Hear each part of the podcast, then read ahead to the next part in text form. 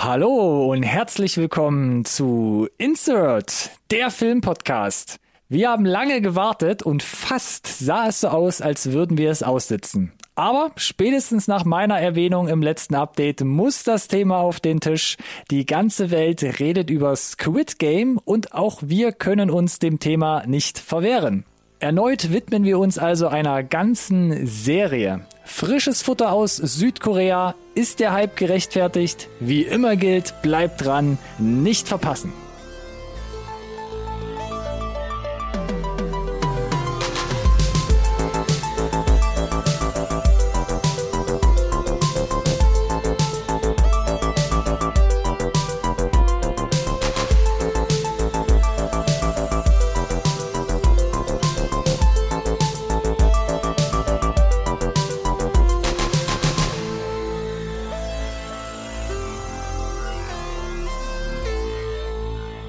Hallo und herzlich willkommen auch von meiner Seite zu einer neuen Folge Insert Nerd Science Recorded on Tape, der Filmpodcast, den wirklich jeder braucht. Der tolle Vorredner, Mhm. den muss ich euch jetzt vorstellen, bevor wir hier wieder so eine etwas besonders, Du darfst. für mich immer noch besonders angehauchte Art und Weise des der der Review fahren, ne? weil es keine Filmreview ist, für mich immer noch so ein bisschen Haben wir schon drüber geeinigt? Special Review, Review Special. Ja, haben wir uns drauf geeinigt, dass das definitiv ein verbindlich temporärer Name ist, ja. Okay, ich lass dich einfach mal machen. Genau, aber es ist schön, dass du deinen Senf dazu gibst hier. der, der Rusty zu meinem Daniel Ocean. Honey Bunny zu meinem Pumpkin. Kannst du damit was anfangen? Oh, da muss ich kurz nachdenken. Oh. Honey Bunny zu Pumpkin. Ja. Everybody be cool, this is a robbery. Pulp Fiction. Ah, Anyway. ja. Deep Cuts heute. Der, Deep Cuts. der hat lang gebraucht, ja. Ja, finde ich gut. Äh, das ist genau deshalb, äh, weshalb die Leute hier sind, Nerds sein. Wenn ich noch mal äh, daran erinnern darf. Schönen guten Tag, Ronny. Ich erinnere auch nochmal daran, wir haben Kapitelmarken. Hallo Alex, vielen Dank für diese charmante Anmoderation, wie immer. Ja, und ich habe meinen Senf dazu gegeben, nachdem du ja schon anfänglich so versucht hast, mir Honig ums Maul zu schmieren. Ja, ach so, ich verstehe. Okay, darauf wollte er hinaus. Alles klar. Ja, Special Review Review Special.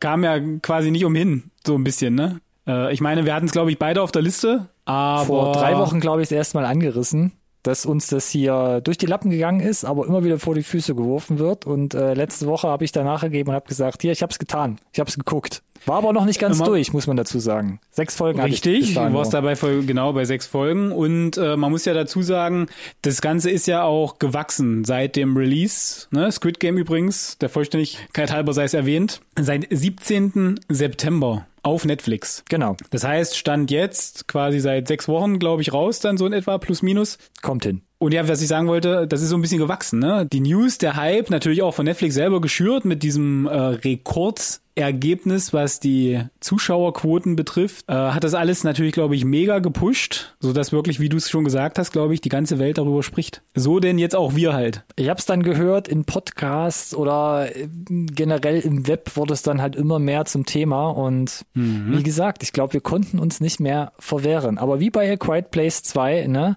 aufgeschoben ist ja nicht gleich aufgehoben. Das heißt, mit etwas Verspätung oder wie immer man das sehen mag, liefern wir jetzt hier auch unsere Meinung noch ab. Unseren gemeinsamen Senf, Alex. Wir haben In quasi unseren- zusammengelegt.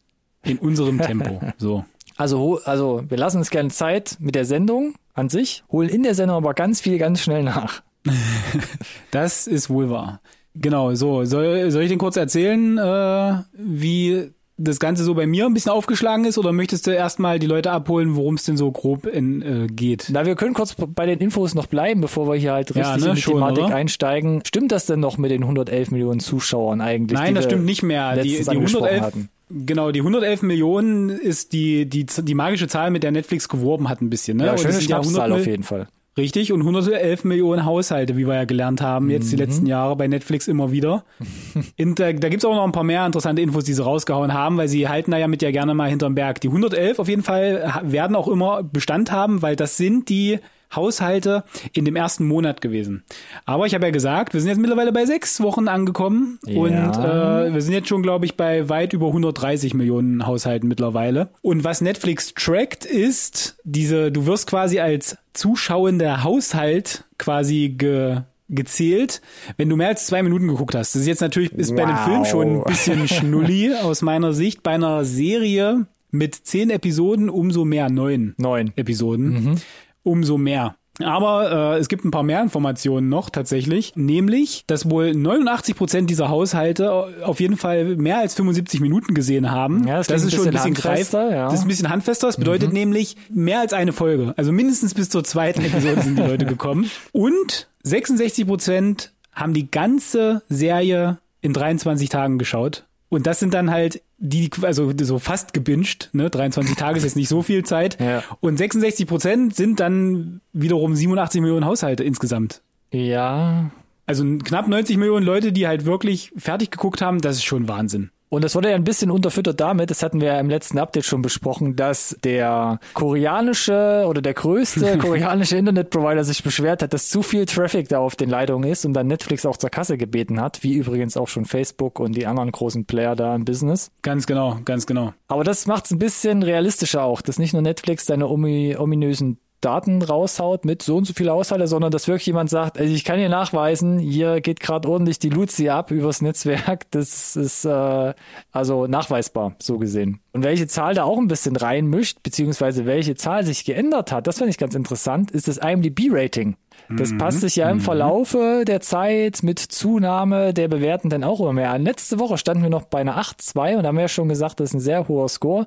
Ist Yes. jetzt minimal abgerutscht auf eine 8,1. Man muss aber auch sagen, nach zwei, fast 250.000 Bewertungen, das ist schon Das ist schon recht stabil, glaube ich. krasser Querschnitt und ich gehe davon aus, dass es da sich so so ein bisschen einpegeln wird in dem Bereich, ne?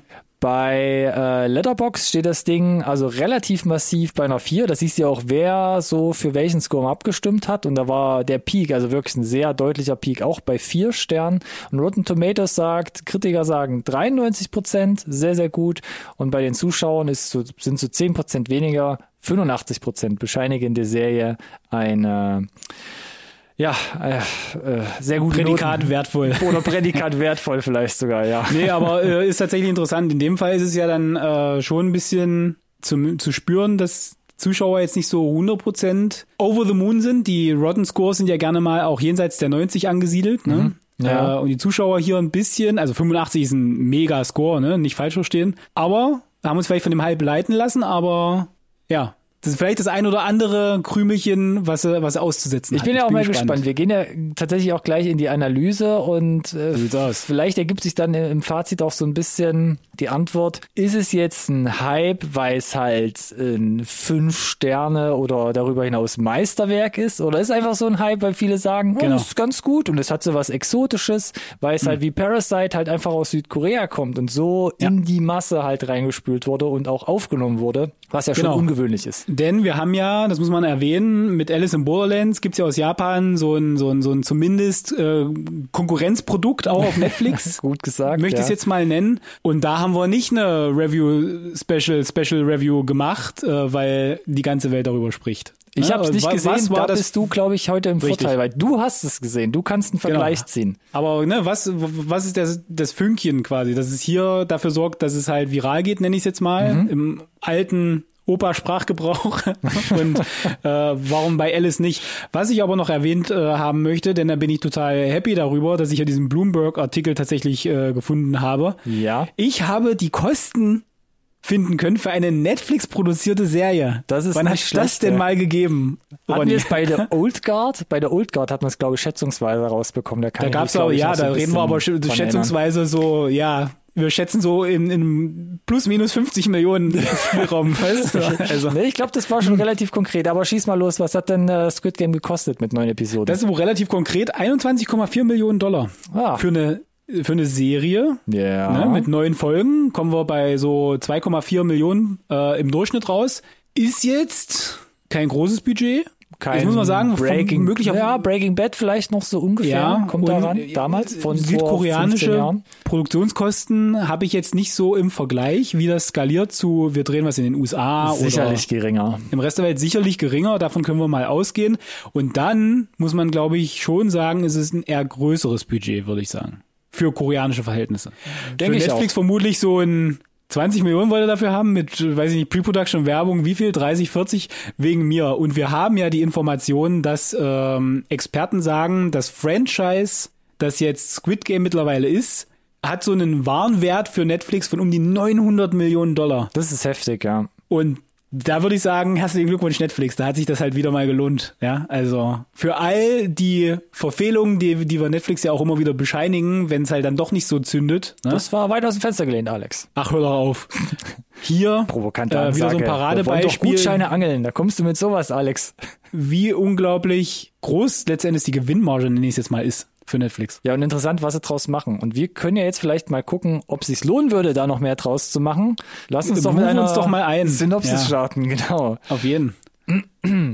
Den beruflichen Zenit hat Gihan schon lange überschritten. Vor Jahren hat er seinen Job in einer Fabrik verloren. Seitdem lebt er bei seiner Mutter in einer kleinen Hinterhofwohnung und versucht sich mit Sportwetten und kleinen Gaunereien über Wasser zu halten. Das Verhältnis zu seiner Ex-Frau ist frostig und nur der Kontakt zu seiner kleinen Tochter ist der einzige Lichtblick in seinem tristen Alltag. Die Lust am Zocken verschafft Gihan eines Tages ein verlockendes Angebot. Als einer von mehreren hundert Auserwählten darf er an einem geheimen, rundenbasierten Spiel teilnehmen. Das Preisgeld für den Gewinner ist hoch und würde für ewigen Reichtum sorgen. Doch bereits mit dem ersten Spiel müssen die Teilnehmer einsehen, dass auch der Wetteinsatz extrem hoch ist. Denn mit jeder Runde fordert das Spiel Verlierer und jede Niederlage wird mit dem eigenen Leben bezahlt. Ja, ganz gut erstmal, würde ich sagen, die, weiß ich nicht, erste Folge zusammengefasst. so das ist ja, äh, das ist ja das, was ich mich gefragt habe, auch im letzten Update. Klar, du wirst mit Mhm. der ersten Folge zum Glück auch komplett in diese Welt eingeführt. Und dann dachte ich Mhm, mir so, hu, kann man das jetzt über neun Folgen halten? Wir haben gesehen, bei Hunger Games ging es nicht. Schafft es eine Serie über knapp neun Stunden? Ja, ist eine, ist eine gute Frage. Und ich muss gestehen, zum Thema Preisgeld übrigens, wusstest du, welche Währung Südkorea fährt? Bevor Vor ich Squid Game geguckt habe? Ja. Natürlich. Nicht. Nicht, gut, alles klar. Dann geht's dir genauso wie mir, lieber Ronny. Aber das ist überhaupt kein Problem, denn wir haben das Internet. Und ich muss gestehen, ich war in den ersten beiden Folgen regelmäßig dabei, immer mal wieder so Beträge, um die es ging, umzurechnen, äh, in Euro oder Dollar, um so ein bisschen Perspektive äh, zu bekommen. Denn die, die hantieren da direkt in der ersten Folge mit, kannst du mir ein bisschen Geld leihen? Ich brauch mal 10.000, wo du da sitzt. Was? Wie du brauchst 10.000? Hier, das ist der Ah, kleinste Schein aus meinem Portemonnaie. Natürlich gebe Genau, ich das dir 10.000 entspricht so irgendwie, ich glaube, Won. 8, 9 Euro oder so, ne? Was man halt mal so schnurrt wegen mir. Ähm, Für ein und das Taxi. Preisgeld tatsächlich, ist jetzt ein kleiner Spoiler vielleicht. Bei dem Preisgeld kamen sie dann mit knapp 46 Milliarden Won übrigens. Won ist die Geldeinheit hier um die Ecke und du denkst dir, 46 Milliarden? Wie, okay, also Was ist das Kontext umgerechnet? Genau. 39 Millionen Dollar. Ja.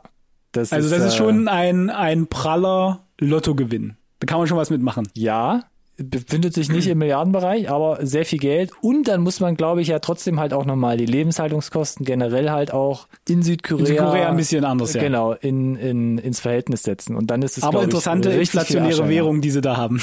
Won, ja. ja. Äh, gut, dann hast du es jetzt zusammengefasst. Ich fand noch äh, ganz spannend, bevor wir jetzt wirklich vielleicht in die Kritik einsteigen, dass Regie und Drehbuch aus einer Hand sind. Denn ich kenne es tatsächlich oft so, gerade auch von westlichen Serien, ähm, dass Regie durch mehrere Hände erledigt wird. Das heißt, äh, ich finde eher seltener, dass wirklich jede Episode die gleiche Person Regie führt. Außer du bist James Ah, ja, Gunn, okay. sorry. Mhm, du meinst in der Serie, ja, genau. Also bei Serien ist ja oft so, ne, irgendwie in neun Episoden, neun verschiedene Regisseure. Sie, siehe The Mandalorian zum Beispiel. Ne? Außer Da hier so ja. Autorenzeug wie Mike Flanagan, was wir letztens hatten, Midnight Mike Mass, Flanagan Hill oder House.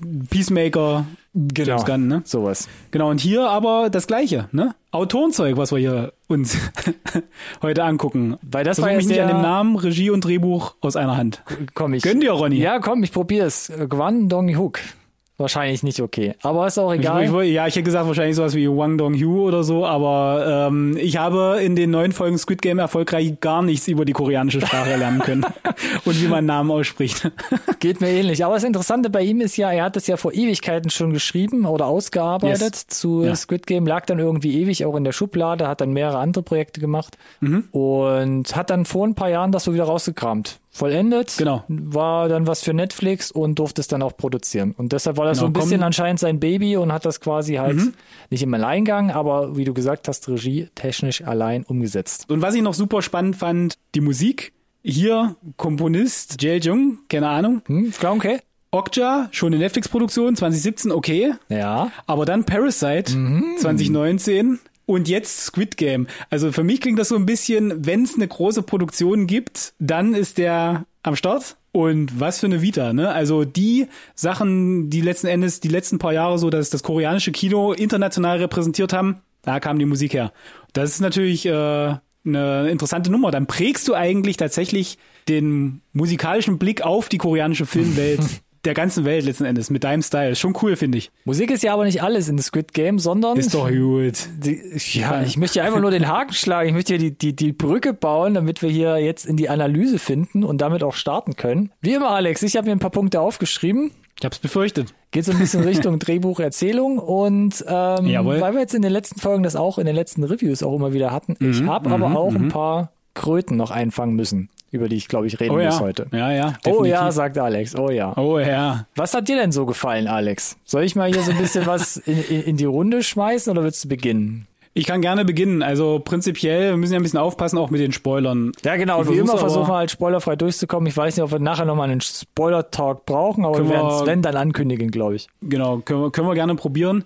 Ich muss sagen, gerade auch im Vergleich zu Alice in Borderlands, äh, ich war überrascht davon tatsächlich, wie äh, geerdet dieses ganze Storytelling ist, weil wenn du den Trailer siehst und auch was du gerade beschrieben hast, das klingt schon relativ abstrakt. Ich, ich gerade bei Alice in Borderlands hast du es auch sehr Anime, aber hier ist das gar nicht. Es wirkt alles tatsächlich, wie gesagt, sehr sehr geerdet. Das Drehbuch schafft es, dir so so so ansatzweise zumindest weiß zu machen, dass das halt wirklich passieren kann. Und klar darfst du das nur bis zu einem gewissen Grad hinterfragen, dann fällt vielleicht dieses Kartenhaus auch so ein bisschen auf eine gewisse Art und Weise zusammen. Aber ähm, dieses ganze Setup dafür, das war wesentlich realistischer und dadurch wesentlich nahbarer und wesentlich intensiver für mich. So, also es fühlte sich wirklich an, als wären äh, steht wirklich was auf dem Spiel.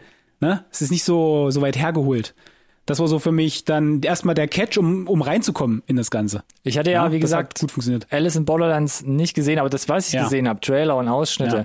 da fand ich auch, dass viel bei Squid Game auch für mich so über Kamera und Editing funktioniert hat. Also du hast schon eine relativ, relativ deutliche Auftrennung auch. Du hast eine sehr natürliche Darstellung, ich sag mal, der normalen Alltagswelt. Ja. Also sehr hochwertig gefilmt, aber es ist schon ein bisschen zurückgenommen, vielleicht auch ein bisschen so entsättigt und weniger spektakulär, jetzt sage ich mal, in der visuellen Darstellung. Und dann hast du im krassen Kontrast dazu diese überbunte, übersättigte Kinderwelt. Und das ist ja ein krasser Kontrast zu den eigentlichen, muss man ja schon sagen, in der ersten Folge kriegt man es mit, zu den eigentlichen schon perversen Spielen, die da betrieben werden. Und das, finde ich, kriegt dadurch eine Ja. viel größere Schockwirkung. Definitiv und es wird nicht so viel über VFX gelöst, wie du es gesagt hast. Viel über Kamera und es sind halt auch nicht irgendwelche fancy Spiele, die sich ausgedacht wurden, sondern man lehnt sich halt wirklich an da aus diesem äh, Kinderspiel. Was es noch perfider macht. Noch perfider ja, macht. aus dem Koreanischen. Und von daher wäre es natürlich super spannend, mal mit einem gebürtigen Koreaner auch darüber zu sprechen, wie close to home das halt einen wirklich trifft, sowas zu gucken dann halt. Ne? Also ich könnte mir vorstellen, dass es für sie vielleicht noch einen Ticken krasser ist und es würde dann auch erklären, warum es halt gerade in Korea so unglaublich steil gegangen ist. Äh, und ich muss sagen, wie du es gesagt hast, es gibt diese, diese zwei Welten, ne? Und diese, diese geerdete Welt, die den Charakteren diese Dreidimensionalität gibt, das, das fehlt bei Alice in Borderlands auch ein bisschen. Da ist es halt aufgrund der Handlung so, dass, dass du nur ganz kurz was von der realen Welt mitbekommst und die restlichen Episoden ist Spielwelt.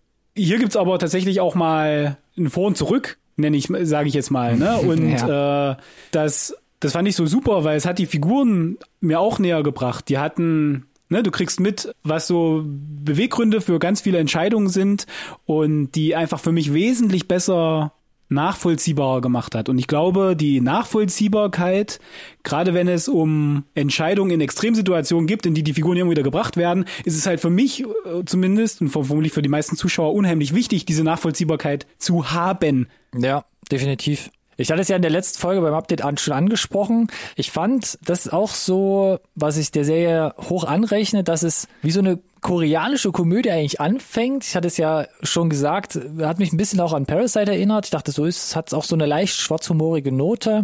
Und dann aber schon in der ersten Folge, die zweite Hälfte, die kippt plötzlich, obwohl du in diesem kunterbunten Setting bist, wo du denkst, na, vielleicht ist es ja eher ein bisschen harmlos, die Serie. Aber es wird dann doch so bösartig düster, weil es wirklich auch blutig wird, brachial wird Ich wollte gerade sagen, es ist schon äh, explizit. Es ist, auch, es ist auch einfach heftig, ne? Und es reißt dich halt wirklich erstmal so ein bisschen aus dieser Sehgewohnheit der letzten 30 Minuten erstmal raus. Und da dachte ich eben, das war ja meine Frage, hält es die Serie jetzt über neun Folgen durch oder rennen wir da in Wiederholungen rein? Und dann kommt eben so der Übergang in Episode zwei und drei, mhm, wo ich schon angedeutet hatte, auch in der letzten Folge. Da gibt's so einen kleinen Reset, wo du denkst, ah, das ist auch mal so ein Kniff, den ich jetzt aus yes. Hunger Games oder sonst woher halt gar nicht kenne. Ne? Alle Spieler, die da reingeraten sind, quasi nochmal so eine zweite Möglichkeit erhalten, selbst zu entscheiden ne, über die Spiele. Mhm. Und dann kriegst du auch wirklich so zwei, drei Folgen nochmal so die ganzen Backstories der einzelnen Charaktere mit, nachdem genau. du eigentlich mit allen schon mal im Geschehen warst. Und das ist wirklich so eine Komponente, die dann später auch ähm, richtig gut funktioniert und aufgeht, wo sie zurückgreifen können einfach auf das, was du gesehen hast und wo die Charaktere herkommen. Ja, und es ist natürlich ein erzählerischer Kniff, der es A interessant macht, dich erstmal mit der ersten Folge abholt, äh, schockt, ne? Und dann, wenn du quasi die Leute eingefangen hast, wenn sie gecatcht sind, dann kannst du anfangen, so ein bisschen Exposition auch zu machen, mhm. was dann wichtig ist, um dir die Figuren halt äh, näher zu bringen.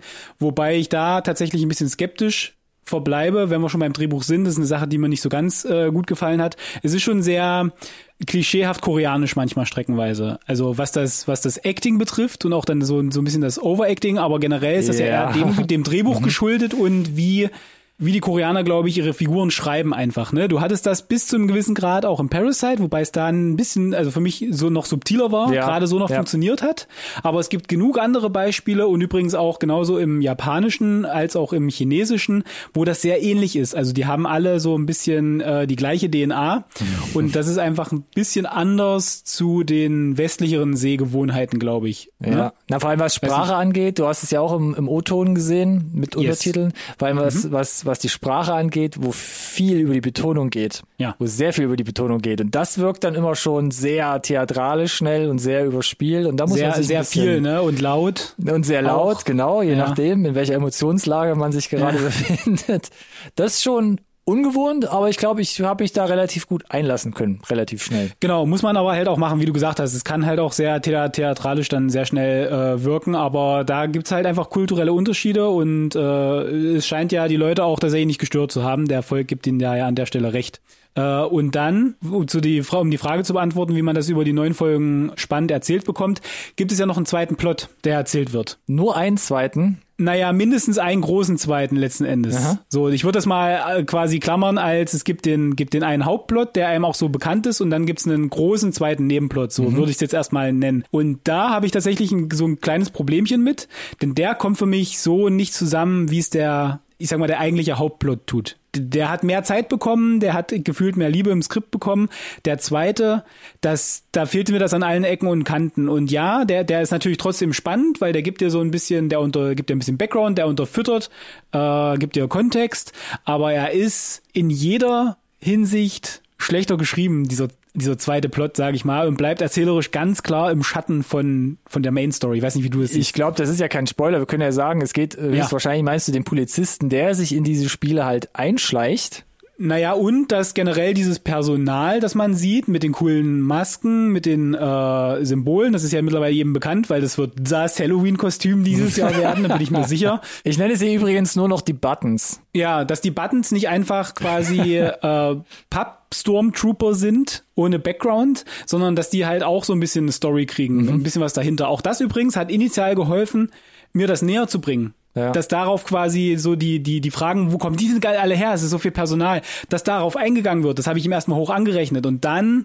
kriegst du aber mit, dass da nicht so richtig viel Liebe reingegangen ist. Mhm. Oder wenn du die, die, die erste Frage in die Tiefe stellst, jede Menge Fragezeichen aufpoppen aus meiner Sicht. Das ist für mich auch die, eine von deinen Kröten? Ja, ich habe, glaube ich, die zwei dicksten Kröten und das ist erstmal eine davon und zwar in Gänze die Subplots. Das ist zum einen yes. eben genau das, der Polizist ist eigentlich auf der Suche nach seinem verschollenen Bruder und er hofft sich da Antworten, indem er sich da in dieses Spiel halt mhm, einschleicht. Mhm, mh, mh. Ähm, aber da dachte ich halt auch, die Figur um den Polizisten, der dann auch direkt am Anfang erstmal selbst Leute umbringt, obwohl er jetzt dem Geheimnis da wirklich noch gar nicht so gut, egal. Ey, Korea ja, da ticken die Uhren wahrscheinlich generell. Andere Länder, andere Sitten, weiß ich nicht. Nee, Genau, keine lassen wir halt einfach so stehen. Und das zweite ist, das hatte ich in der letzten Sendung auch schon gerissen, dieser sehr äh, unorganische andere Subplot, wo es eben um Organe geht und mehr will ich gar nicht sagen, wo ich dachte so, äh, das habe ich gar nicht verstanden, warum der da drin ist. Erstens, wie Ich er fand, funktionieren ich- soll und zweitens, Ja. er ist ja relativ schnell auch wieder vorbei. Das ist also Das ist es so, ne? Ähm, also er ist so ein bisschen Mittel zum Zweck natürlich auch. ja, habe ich Ne, verstanden. um bestimmte Informationen zu transportieren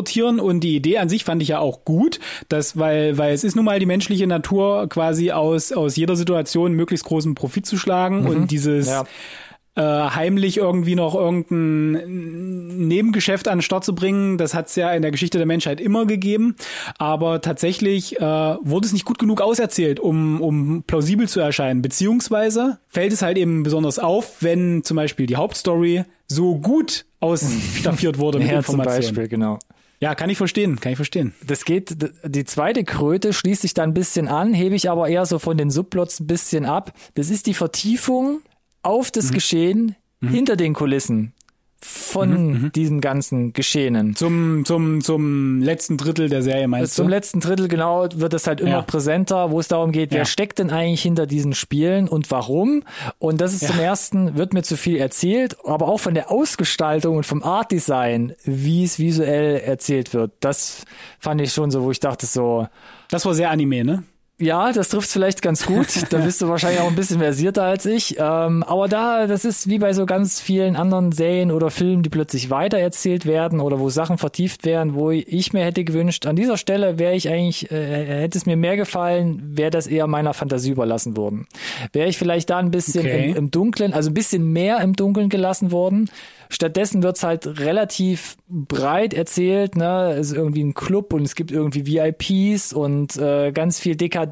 Und weil das hat mich dann auch zu einer Frage gebracht, wo ich dachte so, wie viel Völlerei kann so ein Club betreiben, um langfristig auch weiterhin geheim zu bleiben? Du hast ja einen unglaublichen Ressourcenbedarf. Du hast hunderte Menschen, die da arbeiten und, und hunderte Jeder Menschen. kann quatschen oder ein Whistleblower sein. Ja, und hunderte Menschen, die dann auch jährlich verschwinden, die du ja in diese Spiele da halt reinziehst. Alles nur Mini-Spoiler bis jetzt. Und dann äh, Geld, Ronny. Bedarf Geld. ja auch Antwort ist immer Geld. bedarf ja einer komplexen Infrastruktur, was ja auch gezeigt wird. Fahrzeuge, Fähren, Inseln, Boote, was weiß ich, was da noch alles mitzählt. Wo ich dachte so, hätte, hättet ihr das so ein bisschen kleiner gehalten und ein bisschen halt mehr im Dunkeln gelassen, dann ähm, hätte ich da, glaube ich, besser meine Fantasie hätte spielen lassen und dann hätte man das einfach noch ein bisschen straffen können alles. Ich habe, äh, was das Drehbuch betrifft, noch einen, einen negativen Punkt äh, und ich habe aber auch noch was Positives. Vielleicht kann ich erstmal damit weitermachen. Ja, Also der, der, die Kernaussage von dem ganzen Kram, ne? die Kapitalismuskritik. Naja, es ist ne, nicht nur nicht nur das, es ist ja ge gefühlt und da kenne ich mich jetzt zu sehr zu, oder zu wenig auch äh, mit mit Südkorea als solches aus, aber es ist ja schon eine Kritik an der Korean südkoreanischen Gesellschaft als solche. Die Tatsache, dass du quasi wissentlich, dass es quasi um dein Leben geht, zum Beispiel freiwillig wieder dich in diese Situation gibst, weil dein weil du dein, dein, dein reguläres Leben, in dem du eigentlich bist, schlechter oder mindestens mal nicht besser einschätzt. Da, das ist ja, wenn das so viele Leute hier betrifft, dann ist das ja ein Systema, also ein systematisches Versagen von ganz vielen, ich weiß nicht, staatlichen Instrumenten oder gesellschaftlichen Instrumenten als, als solches. Und Ganz, das wird ja ganz auch systemisch eigentlich. ja, und das wird ja immer wieder auch thematisiert mit den unterschiedlichen Backstories. Äh, auch dann zur, zur letzten Folge äh, versucht, wird man da immer wieder quasi wird da der, der Traum drauf gedrückt. Äh, auf immer das gleiche wiederkehrende Thema. Und dann ist es, ist sie für mich sehr stark, die Serie. Ja, definitiv. Mhm. Äh, was das betrifft.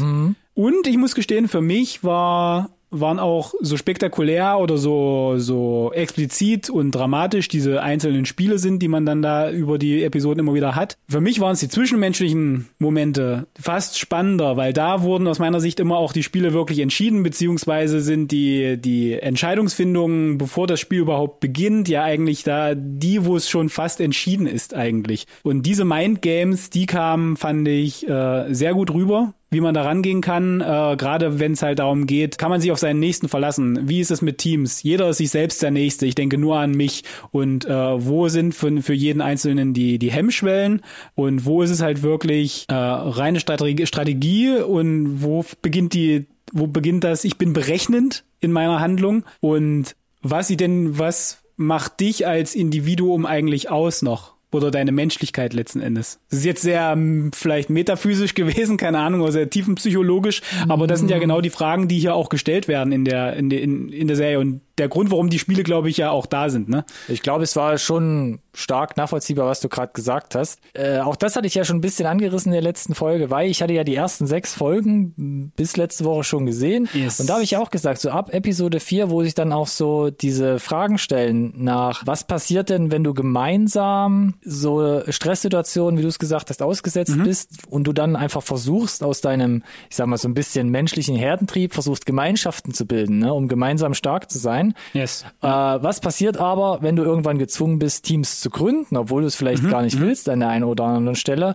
Und das zahlt natürlich dann mit den ganzen Hintergrundgeschichten dieser verschiedenen Charaktere in diese Episode 6 ein, die dann kommt, die für mich die beste Folge ist in der Serie, die für mich am besten funktioniert definitiv, hat, ja. mich hart getroffen hat. Ich äh, erwähn's oder sag's nochmal, ich hatte wirklich Tränen in den Augen die letzten 15, 20 Minuten. Auch wenn da, wie gesagt, so eine Holzhauer-Methodik vorherrscht, weil Ja, du zum ja, Beispiel ja. so eine, äh, eine Charaktere noch kurz vorher eingeführt hast, damit sie, glaube ich, hier in dieser Folge halt einfach noch so ein bisschen dienen kann. Aber das kam da alles zusammen und das war für mich auch das Glanzstück und wirklich die Glanzseite Mhm. dieser ganzen Serie, wie das da alles zusammenkommt, weil das war wirklich, wie man denkt oder denken könnte, das war so Game of Thrones, aber würden sich jetzt plötzlich anfangen, die Starks untereinander bekämpfen zu müssen. Und das war so, huh, das war Nee, echt es war hart. schon spannend, weil, weil man hinterfragt auch während der ganzen, ganzen Serie eigentlich, äh, wie steht's denn um meinen eigenen meine eigene Ethik, meinen moralischen Kompass letzten Endes. Ja. Und äh, ich kann es mir gar nicht vorstellen im Zweifel. Okay, vielleicht nicht, aber wie stand's denn um diese Figuren, denen es so schlecht ging, weil eben da gesellschaftlich äh, letzten Endes, glaube ich, systematisch äh, Probleme äh, bestehen in der südkoreanischen Kultur da? Wie steht's um diesen moralischen Kompass? Wie gut ist der denn schon von vornherein? Der ist doch eh schon angeknackst gewesen, gefühlt bei allen, ne? Letzten Endes. Und was passiert dann, wenn du die wirklich, wie du gesagt hast, in Extremsituationen packst, ans Limit bringst, ne? Genau das, genau das. Und jetzt komme ich noch zu dem einen negativen Punkt, denn der passt wunderbar zu deiner Laudatio auf die Episode 6, die wirklich auch ganz hervorragend ist. Oha, aber, Ähm, kommt da jetzt ein Aber? Ja, da kommt definitiv ein Aber, denn fast keine der Hauptfiguren letzten Endes hat's geschafft, mir sympathisch zu werden. Und ich glaube, das sollen sie auch gar nicht.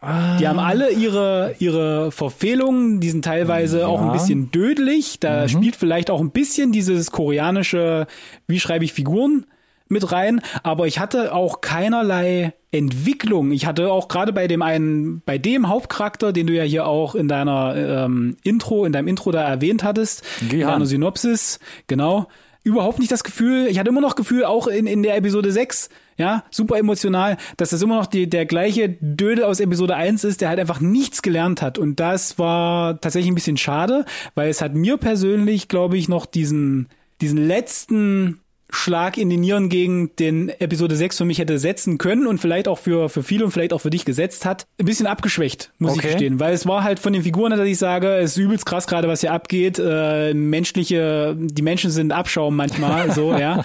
Es kommt gut an und es fühlt sich auch richtig, richtig scheiße an seit 20 Minuten hier in meiner Magengegend. Aber was jetzt die Figuren betrifft, ist es so ein, okay, nächste Folge.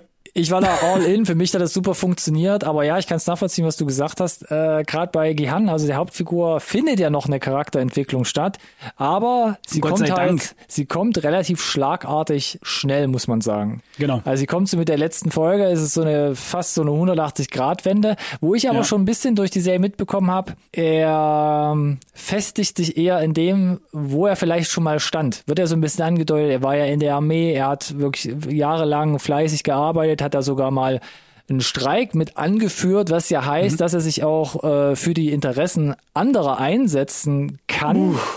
Okay, Soweit habe ich mir das uh, zumindest das- gestrickt, ja. Da, da hast du aber ordentlich vorgestrickt, weil dafür wiederum muss ich sagen, das war zum Beispiel so ein Subplot, dass sie das kurz anteasern, wo ich mir dachte, was wollt ihr mir denn jetzt da mit, mit diesem ja. Mit diesem Flashback jetzt doch genau mitgeben? Was um was für eine charakterliche Tugend wollt ihr mir denn näher bringen? Oder wollt ihr mir jetzt erklären, warum er so desillusioniert und so ähm, demotiviert ist und ganz unten angekommen ist, äh, seiner Meinung nach? Das habe ich mir daraus find ich- mitgenommen. Nee, finde ich gut. Gefällt mir. Ah, okay.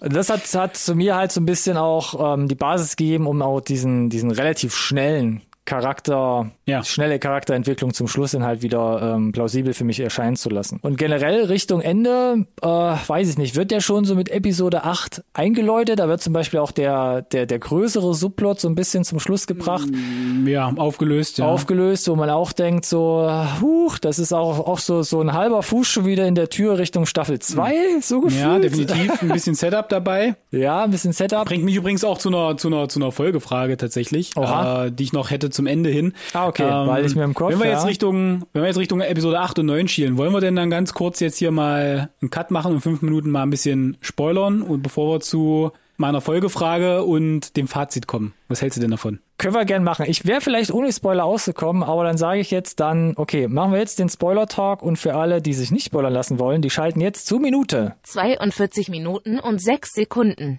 und kommen dann Richtung spoilerfreies Territorium. Bin jedes Mal begeistert von der Technik. Unglaublich. Ja, ich will extra Luft und äh, ich Ja. weiß, es klingt ja ein bisschen komisch, wenn ich so sag, aber das ist, Gut die, das, das ist die. Zeit, wo ihr hinspringen müsst, um spoilerfrei hier durchzukommen. Äh, ja, um es halt kurz zu halten. Ich muss gestehen, ich fand äh, die erzählerische Auflösung dieser VIPs und das ist letzten Endes quasi die ganze, das ganze Setup eigentlich ähm, sehr aufwendige Variante von äh, ich bezahle ein paar Penner, sich gegenseitig zu verkloppen ist von Reichen, war halt ein bisschen, fand ich halt also es war so realistisch wie es ist, klar, ne? äh, Und das gibt's ja leider wirklich, aber so unspektakulär war es dann für das ganze Setup, ne, mit den mit den Masken und so weiter. Und dann muss ich ganz ehrlich gestehen, hat für mich gerade die letzte Folge super viel Zeit verschwendet, wo ich gehofft hatte, dass einfach viel, viel mehr passiert. Und ich verstehe, dass sie ein Setup machen wollen für eine, für eine zweite Staffel, aber ich habe echt felsenfest damit gerechnet, dass der hausieren geht, wegen mir jedem Kandidat da diese, die, die Kohle den, den Hinterbliebenen äh, zukommen lässt, den sie zusteht, dass er die, die Mutti aus China holt, wie auch immer, ne? Oder dieses- dass er halt wenigstens irgendwas Programm. mit den VIPs halt macht da. Ich war Irgendwas in die geschockt, als es dann- Oder schieß mich dort. Oh, ja, sie erwähnen ja auch noch ähm, in der Leiter mit diesem, hier ist übrigens eine, eine, eine Bombe, wo ich mir dachte, was mache ich denn jetzt mit der Info? Ach so, gar ja, nichts. ja. Gut, Puff, gut, nichts. Ja, roter Hering. Nee, und dann zum Thema roter Hering, ne? Rote Haare, das war dann halt so, das fühlte sich so gerusht an, leider, ne? Und er verbringt dann da unglaublich viel Zeit noch mit dem alten Mann. Und versuchen noch mal wirklich auch mit diesem Obdachlosen auf der Straße diesen, diese Message dir einzuprügeln, die sie da die ersten acht Folgen schon, wo ich dachte, ich habe es doch jetzt verstanden. Es ist doch okay. Das- jetzt gebt ihm doch die Chance, mal mehr zu reagieren, nachdem er, sorry, äh, Kein Problem das, mehr. das so gerusht habt, als da stand ein Jahr später. Ich war geschockt, muss ich ganz ehrlich sagen. Dass sie jetzt den Kniff machen mit ein Jahr später oder ja, wie sie ja, dann und er hat? nichts, nichts auf die Reihe gekriegt Ja. hat in der Zeit. Ich fand, ich konnte mich auch darauf einlassen. Also generell muss man erstmal sagen, Episode 9 ist natürlich ein bisschen, vielleicht ein bisschen ungewöhnlich inszeniert, weil das Finale an sich, der Spiele an sich, ist ja in 10, 15 Minuten abgehandelt. Und dann dachte ich auch so, okay, was passiert denn jetzt noch mindestens eine halbe Stunde? Ja. Also Es fühlt sich dann ein bisschen wie ein Epilog an, der dann startet, was ich interessant fand. Äh, Genau. Und ja, ich, fand ich auch. finde, vielleicht fandest du das weniger interessant oder stark, aber ich fand es eigentlich ganz gut, dass da natürlich aufgelöst wird, wer natürlich noch so ein bisschen oder generell die Fäden gezogen hat, ist ja dann eigentlich noch so ein bisschen oder schon der Twist, der sich dann noch auftut zum Ende hin, worauf den Schöpfer trifft. Ich sag's jetzt eigentlich spoilerfrei, obwohl wir ja eigentlich mitten in dem Spoiler-Talk Ah, ja. sind, aber ich bleib mal dabei. Das fand ich stark. Ich fand auch den Dialog geil und wo sie noch die letzte Wette dann mit dem Obdachlosen auf der Straße machen, das fand ich alles cool. Du versteh mich nicht falsch, das ist ja auch, das ist ja auch stark, aber sie Ja. haben mir, sie haben mir genug Background von den anderen Figuren gegeben. Ich, ich habe zwar gesagt, ich konnte vielleicht nicht so connecten, aber ich war jetzt invested genug, dass die wenigstens auch noch ihren Payoff kriegen in der letzten Folge. Das irgendwie, genau. Es wird ja dann irgendwie das noch mit dem Bruder angespielt, dass er da wenigstens schon mal ähm, reingeht und quasi dieses Kapitel versucht abzuschließen. Ja. Aber dann dieser zweite Epilog gefühlt, wo er Ja. dann eben sich rafft und sagt, okay, jetzt weiß ich die wirklich wahrhaftige Wahrheit über das ganze System nach einem Jahr erst. Mhm. Und auch nur, weil ich proaktiv da halt nochmal reingezogen wurde in diese Auflösung, ähm, versuche ich jetzt mein Leben weiterzuleben mit diesem Ja. Blutgeld, glaube ich, was er dann Ja. auch nutzt, Ja, weil er macht es ja dann schick und will verreisen. Und dann Zu seiner Tochter, die übrigens auch gefühlt nicht non-existent war dann auf ja, einmal für ein plötzlich, Jahr. plötzlich nicht mehr und dann durch ja ein Zufall eher Genau. ger- gerät er dann wieder ein bisschen so in diesen Strudel von dem Spiel, indem er einen anderen Fremden abhält. Genau. Und Und, dann sich dann puff. sagt, jetzt, jetzt hole ich sie mir. Jetzt Ja, gehe ich hinter die Kulissen. ja, jetzt bin ich hier. So wirklich 100 Prozent und Nee. äh, ich weiß es nicht. Und dann ist das Ende. Und das fand Genau. ich weird. Und und und äh, ich meine die Tatsache, dass der Spielleiter der Bruder ist, das war ja dann irgendwann auch on the nose. Also spätestens als er den Lebenslauf aufklappt und du dieses Bild vom Grading her nicht sehen konntest, das Passfoto, da dachte ich mir schon, okay, es ist jetzt offensichtlich, was passieren wird. Meine Frau war immer noch bis zu fast zum Schluss anderer Meinung, aber ich habe gesagt, es ist auf jeden Fall der Bruder, weil was anderes soll es denn jetzt noch sein? Was bleibt noch übrig? Naja, Äh, und mindestens hat der, der Frontmann dreimal erzählt, dass er irgendwie den, äh, das Projektil am Schuss am Sound gehört Yes. hat, dass er weiß, Ja, wie das viel auch noch. bla und der Polizeimove und die na, Polizei später, so ja, so. aber das ist ja dann schon eine Minute vor der Auflösung. Nee, nee, ich meine, das kommt ja vorher schon mal in vorherigen Folgen. Mit der Polizei ja, aber mit dem Patron ist es ja dann unmittelbar Ja, davor. so, ähm, genau. Nee, und dann, der, die Handlung wird aber nicht aufgelöst. Weil der ist ja never ever tot, der Polizist. Nicht? Never ever, zweite ist Staffel. Doch, erschossen fällt er doch Ach komm. mehrere Dutzende Meter ins Wasser. Siehst du aber nicht. Und er Conny, trinkt siehst du wahrscheinlich. nicht. Nein, trinkt siehst du wahrscheinlich. nicht. So, und das ist halt so ein, äh, wo ich sage, das habt ihr jetzt auch nicht fertig erzählt und das ist alles, glaube aus meiner Sicht ein Setup. Das ist halt, und das kommt, bringt mich zu meiner Frage und das macht, glaube ich, Sinn, die in, noch in diesem Spoiler-Talk abzuhandeln. Kann eine zweite Staffel dann funktionieren von Squid Game, wo es wirklich eher darum geht, dass diese Spiele quasi versucht werden, irgendwie auseinanderzunehmen und die Spiele nicht mehr am Fokus sind? Ich habe auch gesagt, was soll das denn sein? Du findest dann irgendeinen Drahtzieher und versuchst den quasi davon abzuhalten, die Spiele weiterzuführen und der sagt dir, okay, haha, aber spiel doch ein Spiel mit mir darum.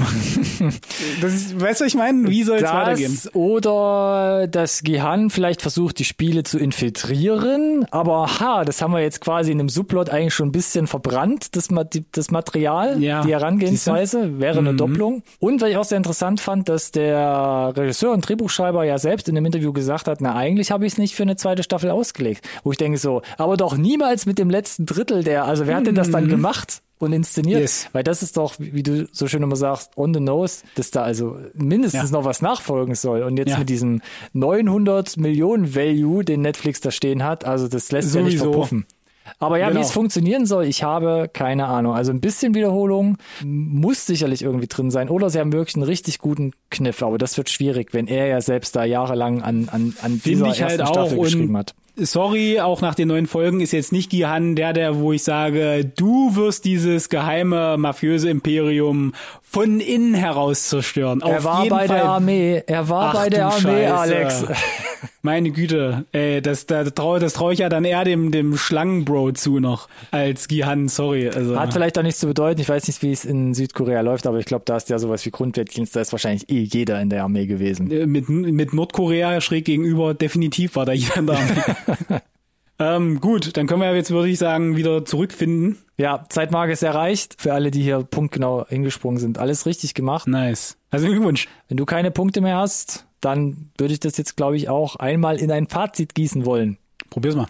Wir haben anfangs gefragt oder haben uns anfangs gefragt, Fisches, äh, Fisches, Fischers Fritze, Fritz, Fritz, Fische. Oh, interessant, ja. Südkorea Netter Fische. Versuch. Nee, gut, gut, dass du nichts mit Reden machst. Nee, jetzt, stell dir mal vor, ich würde einen Podcast oder so aufnehmen. Das wäre katastrophal. Also, frisches Futter aus Südkorea.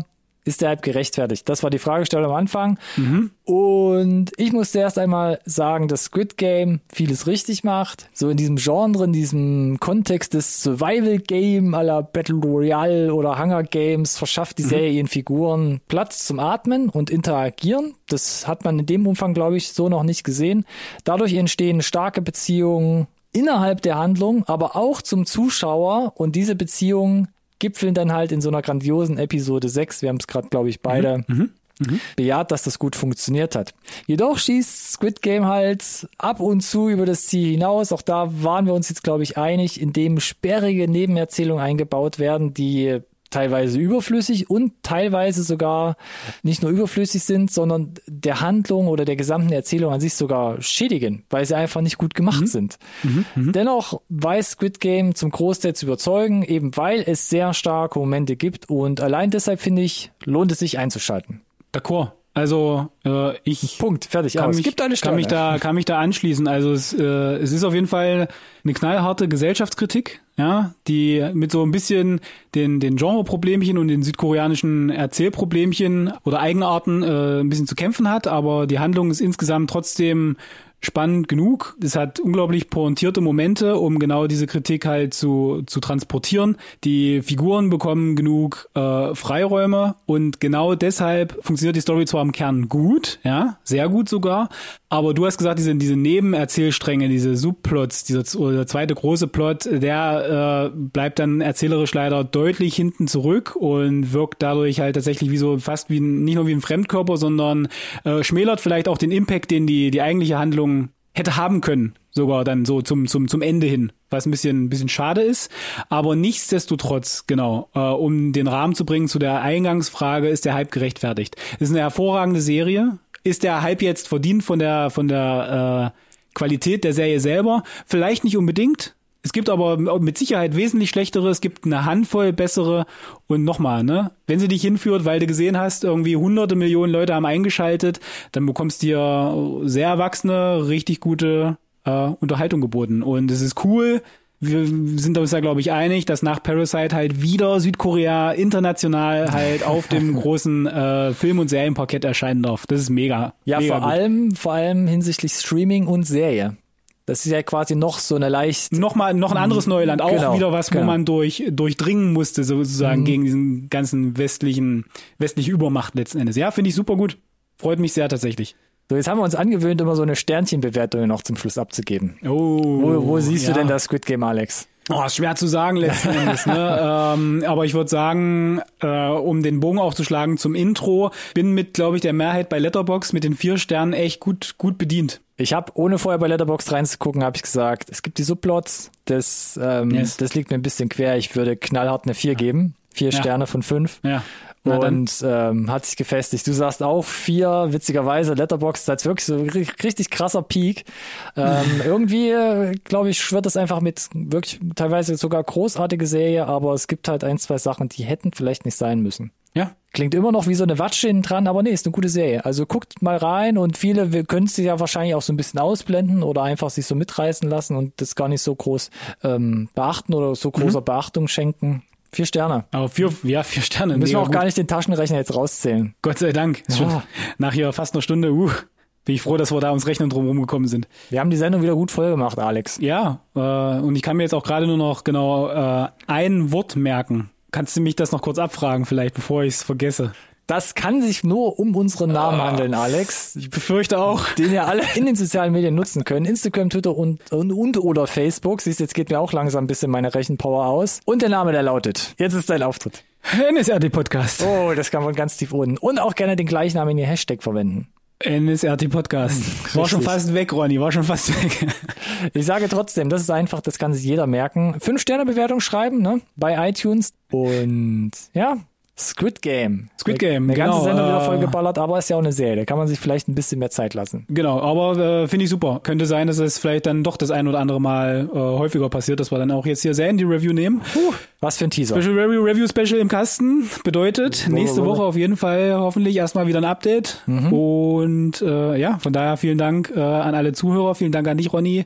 Danke auch. Es war mir, es war mir ein Fest, wie es das immer ist. Von daher sage ich, äh, genau, schönen, schönen, schönen Abend, schönen Tag, guten Morgen, äh, bleibt schön gesund, bis demnächst, ciao. Bis dann. Ciao, ciao.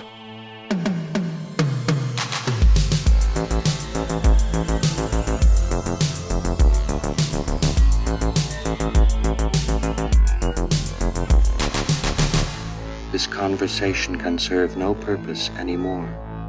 Goodbye.